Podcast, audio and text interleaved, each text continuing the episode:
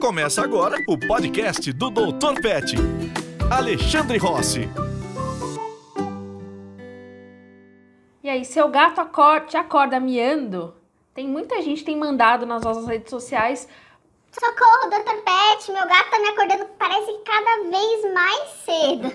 Então, todas as vezes que a gente posta, tem muita gente comentando. Então, a gente trouxe para discussão. Então, eu separei umas perguntas que apareceram nas suas redes sociais. Podemos começar a ler? Vamos lá. Então, vamos lá. Ale, primeiro me fala assim, quais são os principais motivos que levam os gatos a miar? Olha, eles podem miar por diversos motivos, né? O, o principal quando a gatinha está no cio é para atrair o macho, né? Para sinalizar ali. Há muitos machos eles podem também miar é, de uma forma agressiva para dominar um território, uma fêmea e tudo mais. Então, isso acontece, mas acaba diminuindo muito quando a gente está falando de animais castrados. O principal fator no gatinho que vive nas nossas casas e tudo mais é ligado a uma frustração, alguma coisa como é, ele quer passar por uma porta e ele não pode e tudo mais. Pode ser a frustração, mas pode ser também uma intenção de chamar. E pode ser tanto para passar por uma porta, como pode ser para você, por exemplo, dar comida para ele.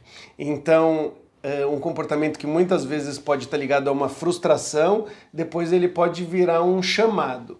Mas alguns comportamentos, como por exemplo o filhotinho miar quando ele está sozinho, então pode ser para a mãe voltar, para a mãe levar ele para algum lugar que às vezes ela vai pegar o, o filhotinho no cangote ali vai, vai levar para outro lugar. Pode miar para conseguir a atenção da mãe para conseguir a comida. Pode miar para uma situação de estresse, de perigo, de alguma coisa para a mãe uh, voltar. Então é um comportamento muito característico na comunicação deles, principalmente enquanto ele é filhotinho ou em determinados momentos que ele quer cuidar do território uh, ou ele quer atrair um parceiro sexual. Todo gato mia?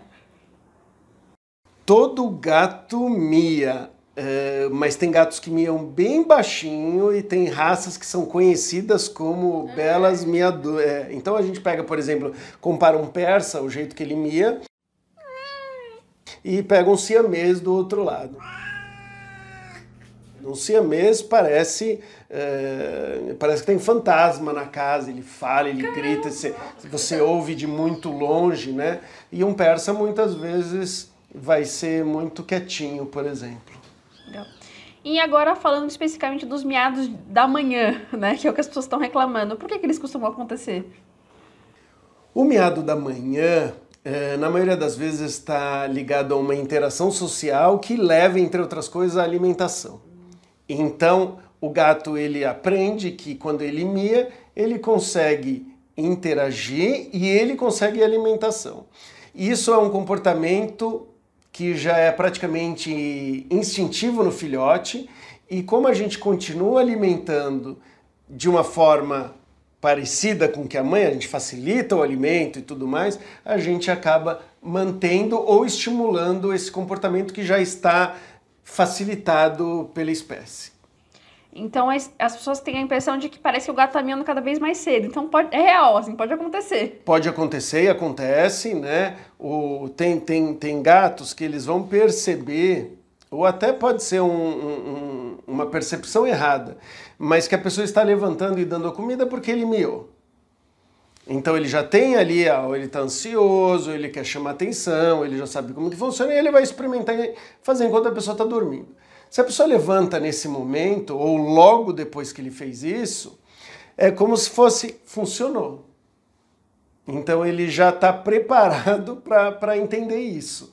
Funcionou. E aí, se o gatinho ele está entediado, ou ele quer uma ração fresquinha, ou ele quer uma comida úmida que está, né, um, o, sachê fresquinho também, ele vai miar. E se esse apetite estiver dando cada vez né, o gato acorda e cada vez mais cedo, ele vai, ele aprendeu, é como se ele aprendesse a manipular o tutor dele e ele começa a pedir para ser servido na hora que ele está afim. E, e, muitas vezes ele está afim às quatro da manhã, às cinco da manhã, e as pessoas ficam doidas, né? A maioria das pessoas vão ignorar nesse momento, vão vão virar para lá e tudo mais. Então o gato ele sabe também que não adianta miar muito cedo que ele não vai conseguir. Então ele também acaba tendo um ajuste. Tanto de às vezes ele jantou e ele ainda está de barriguinha cheia, quanto às vezes ele sabe que se, se ele mia às duas da manhã não vai funcionar, mas miar às seis em vez das sete funciona. A pessoa já está quase na hora de acordar, perdeu o sono e agora eu vou dar comida para o gato já que eu acordei. E quando ela faz isso, o gato urrou, deu Ou certo. seja, gênios, né? Gênios. Bom, ignorar, como você falou, às vezes funciona, mas a maioria das vezes, se for seis da manhã, o gato, só ignorar não é suficiente. Como que o tutor pode fazer para lidar com isso? É, o, o ignorar, qual que é o problema ali do, do, do ignorar? Que às vezes acaba sendo meio que impossível e a pessoa tem que sair de casa e vai ter que, vai ter que acordar e vai ter que dar comida e tudo mais. E muitas vezes tem outra pessoa na casa ou tem algum vizinho. Então muitas vezes a pessoa não consegue uh, de fato ignorar como teria que ignorar para esse comportamento diminuir. Tá? Então isso muitas vezes acontece. O que, que, poderia ser feito? Né? Em vez de você alimentar, pelo menos na parte da manhã, mas pode ser em outros horários do dia, porque funcionaria ainda melhor, como uma mãe alimenta os filhotinhos, que é ir lá e deixar tudo disponível através de uma interação social de esfregar, o gato está esfregando nas suas pernas, está fazendo um carinho você vai lá e dá a comida. Isso é uma situação muito parecida com, com cuidado materno. E quando você uh, entra nessa seara, você estimula comportamentos de filhote. E o comportamento de filhote é miar para ser alimentado por um outro. Como que a gente faz para aproveitar esse comportamento de um gato já adulto, uh, talvez não tão domesticado? Ele procurar o próprio alimento. Então, quando ele está com apetite, em vez de procurar uma relação social e de se esfregar e de miar e tudo mais, ele vai lá ele tem que caçar o alimento pela casa. Então, o que, que você pode fazer? Quando o gato não está prestando atenção, né, quando ele não está pedindo, você colocar a comida pela casa. E aí ele vai começar a desenvolver um outro comportamento. Estou com apetite? Eu vou caçar, eu vou procurar. E não, estou com apetite? Eu vou chamar a mamãe. Né? É legal, a gente quer que eles tenham uma relação de, de mamãe filhinho e tudo mais, mas a gente tem que tomar cuidado muitas vezes para não criar uma dependência ou estimular comportamentos que a gente não quer. E como que a gente pode ensinar então o gato? Já, o gato sempre teve no pote, aí você começa a espalhar. Como que você ensina para o gato isso? A primeira, a primeira fase desse, desse ensinamento é a gente entender que a maioria dos gatos eles estão acima do peso. Isso faz com que a, o instinto de, de explorar e de ir atrás do alimento fique diminuído. Não é que não tenha, mas ele pode ficar diminuído. Então, muitas vezes a gente vai. A primeira fase, às vezes, é diminuir um pouquinho a comida que a gente vai dar à vontade para ele, ou melhor, à vontade não na, na, na refeição, e a gente vai começar a dificultar bem aos poucos para ele, conforme ele for ganhando mais apetite, mais interesse e, e começar a explorar mais para encontrar, a gente vai fazendo essa transição. O problema dessa transição é o que?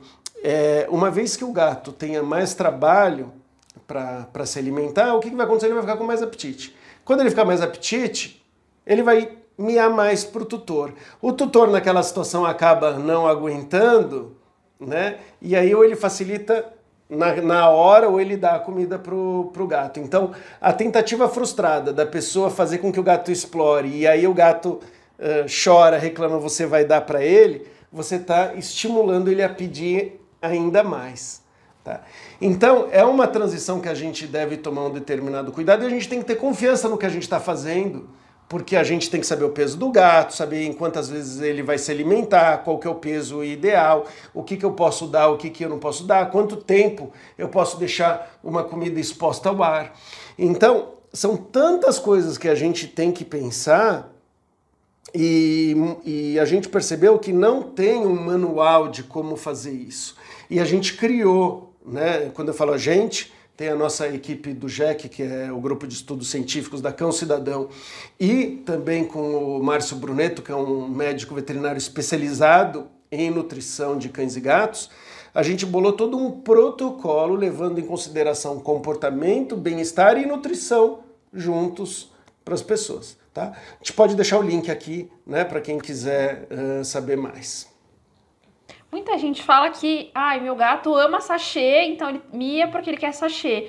Nesse caso, a gente para de dar sachê pro gato para ele não acordar mais a gente? É, inclusive no nosso protocolo a gente coloca isso, que a gente deve evitar dar o sachê, a comida mais palatável, é, logo de manhã cedo. Porque quanto mais estimulado ele estiver por uma superalimentação vindo da gente, mais chance tem dele começar a acordar a gente mais cedo. Né? Então, o que, que a gente deve fazer? E, como eu falei, eu acho que é legal a gente ter um pouquinho essa relação uh, de mãe e filhinho ali com, com o gato, porque a gente quer poder chamar o gato, poder fazer com que ele tenha interesse em vir e tal, e a gente quer também poder dar um agradinho para ele. Então, no nosso protocolo, a gente sugeriu para que o sachê não fosse dado de manhã, ou seja, comida úmida, que o gato, que a maioria dos gatos prefere do que a comida seca, não dá uh, de manhã. Então a gente poderia dar, por exemplo, à noite. E dando à noite, Uh, não, não, não, especifica a hora do dia e tudo mais, você pode associar com um chamadinho, você pode associar com um determinado protocolo de, uh, de, de, de, pesar o gato, ou fazer uma massagem para olhar se está tudo bem com ele, aproveitar e fazer um determinado carinho. Então, acaba sendo utilizado de forma positiva essa aproximação e não de um jeito que vai estimular o gato a ficar miando atrás de você, né? Uma pergunta que apareceu bastante é se dar bronca funciona, mas você, eu tento e não dou, e não dá certo, mas as pessoas querem saber se tem uma forma da bronca quando o gato tá meio funcionar. É, a gente tem que tomar cuidado, né, é, com, com, com, com os gatos, que não são animais tão sociais quanto os cachorros. E muitas vezes eles não vão entender tão claramente uma bronca de um jeito que um, que um, que um cachorro entende.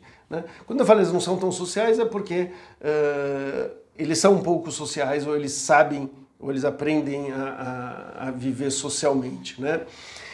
Então, o, que, que, o que, que a gente deve fazer? A gente pode colocar um determinado custo para um determinado comportamento, mas eu tenho que ter o cuidado de não atrapalhar a relação com isso, a relação minha uh, com, com eles. Né? Então, uh, por exemplo, eu estou no, no, no, no, computador, né? E, e aí o, o, gatinho vem e fica andando nas teclas na frente do monitor, aí você tira o gatinho, ele vem de novo, aí você tira de novo. Né? Você tem que entender que às vezes o tirar e colocar no chão não está sendo desagradável, pelo contrário, você está sendo, tá sendo legal, né? Então o que, que você faz? Ah, eu vou, vou, vou, vou jogar, vou fazer alguma coisa com com um gato que pode ser perigoso, desagradável, eu vou perder a minha paciência, eu não vou conseguir ficar mais no computador e, e, e vai atrapalhar a minha relação. Então, nesses casos, às vezes a gente pode pensar uh, num pequeno custo né, uh, para o gato. Então, por exemplo, você tem um copo de água, você pingou uma gotinha na cabeça do gato. Não era isso que eu queria. Aí a próxima vez que ele está você vai fazer alguma coisinha que seja desagradável, mas que não tenha o perigo de estragar a sua relação. Para quê? Para ele entender que não só esse caminho não dá certo, como tem um determinado custo para fazer isso. Agora, é muito importante que esse não seja a, a principal forma de agir, que a gente entenda ali que que a alimentação eu vou estimular ele a caçar, tem determinadas horas que eu quero, eu tenho que entender que, dependendo do que eu fizer com o gato, vai criar ou uma desconfiança, ou um temor, e eu tenho que tomar cuidado porque essa relação, ela, ela, em alguns casos ela pode ser frágil, em alguns casos eu não quero que o gato de jeito nenhum associe uma coisa assustadora ou, ou desagradável comigo, né? Então assim, é sempre colocar o bem-estar do gatinho em primeiro lugar. Legal. Tem gente que fala, eu tento conversar com o meu gato quando ele tá miando, eu mio de volta. O que, que você acha sobre isso? Olha, quando a pessoa mia de volta pro gato, então o gato, eu tento conversar, né? Miau, miau, miau, miau. É, não vai ter um efeito, né? Porque às vezes a pessoa acha que ela tá conversando com. Passando alguma informação com aquilo. Como que o gato percebe? Que ele mia, a pessoa faz aquele comportamento. Aquele comportamento não é tão recompensador quanto a pessoa fazer o que o gato está querendo naquela hora. Então ele, ele mia para eu abrir a porta e eu mio de volta, é quase que uma comunicação frustrada. Né? O que, que tende a acontecer? Diante de uma frustração, o gato quer que você abra a porta. Se você entendeu errado, ele pode, e na maioria das vezes acontece, antes de desistir, aumentar a intensidade. Então ele pode começar a miar mais porque você não está fazendo o que, o que ele quer. Independentemente de você estar tá miando ou fazendo algum outro comportamento. A comunicação não está funcionando, uma das técnicas é aumentar a intensidade e a frequência. Então é miar mais e mais alto. Se nessa hora eu miau, miau, miau, miau, e aí eu abro, eu começo a criar um comportamento que pode é, gerar essa discussão de miados, tá? É, eu fiquei curiosa, assim, você falou de espalhar comida, dar uma dificultada, né, pros, tal. E sobre comando, assim, você acha que fazer comandinho com gato também seria uma situação que ajudaria ou nesse caso não? Ajuda sim para você ter um relacionamento com o gato. Toda vez que a gente ensina um determinado comportamento e tudo mais, a gente acaba entendendo melhor o animal, porque a gente tem que se colocar no lugar dele e a gente vai vendo o que, que ele vai entendendo e a gente vai vendo uh, como que ele percebe o mundo. Porque às vezes, ah, isso aqui é tão óbvio, não, mas ele não está entendendo daquela forma. Então eu, eu sempre aconselho ali um, um bichinho que vive com a gente, a gente se colocar no lugar dele e essa é uma maneira. Né? A gente vai aproximar o relacionamento, mas não diminui o comportamento dele, é, dele pedir alguma coisa. Tá? O que pode acontecer é que se eu entendi como ensinar o gato alguma coisa, eu posso começar a ensinar ele outras maneiras dele pedir comida. É, você pode pegar um determinado comportamento que o gato está fazendo e recompensar ele com comida. Você pode fazer. E o que, que vai acontecer? Ele vai fazer mais esse comportamento quando ele tiver com apetite mas vai ser muito comum se ele não conseguir a sua atenção ou não conseguir a recompensa quando ele fizer aquele comportamento, ele miar. Deu para entender? É meio. Deu, Deus. É meio. É meio. É meio. É meio confuso, porque por um lado eu estou mostrando para ele que fazer aquilo funciona e miar não funciona, por outro lado eu estou mostrando para ele que eu sim sou provedor e dou comida para ele. E Uh, neurologicamente falando, existem circuitarias já prontas para fazer o seguinte: se tem alguém que dá comida para você e é uma relação social e você não está tendo comida, o que, que você faz? Você chama esse, esse parceiro, essa mamãe, você chama. E como que você chama? Miando. A última pergunta é, é uma fofoca. Assim, as pessoas querem saber se é a minha Mia. a minha Mia, sim.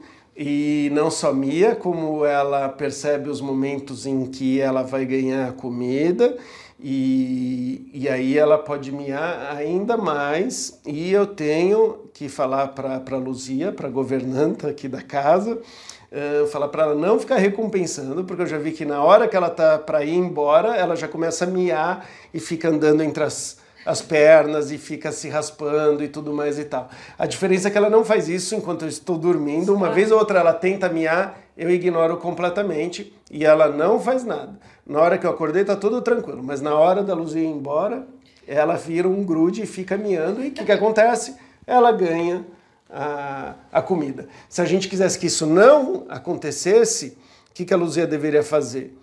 Colocar a comida e não dar o sachê na hora dela ir embora. Tá? Como eu gosto que a Luzia, quando vai embora, vê que está tudo bem com todos os meus animais, essa relação de proximidade e tal, tudo, eu gosto, porque aí, se a minha não vier quando ela está indo embora, raspar e não comer com apetite e tudo mais, se eu não estiver em casa, assim, a Luzia vai me avisar. Né? Fala, ó, minha não está bem, né? Legal. Então, pessoal, esse foi o tema de hoje, que os gatos que miam para acordar os tutores. Espero que as dúvidas de vocês tenham sido esclarecidas. Se não foram, manda pra gente, que a gente vai adorar responder, né? E eu recomendo que todo mundo pense num protocolo, que são regrinhas de alimentar o gato, porque podem fazer toda a diferença. Para a gente aumentar a atividade do gato, para a gente verificar se a saúde dele tá bom, para estimular bons comportamentos, para a gente dar comida do jeito que o gato gosta, às vezes, de comer, porque a comida sempre no prato ela oxida e tudo mais.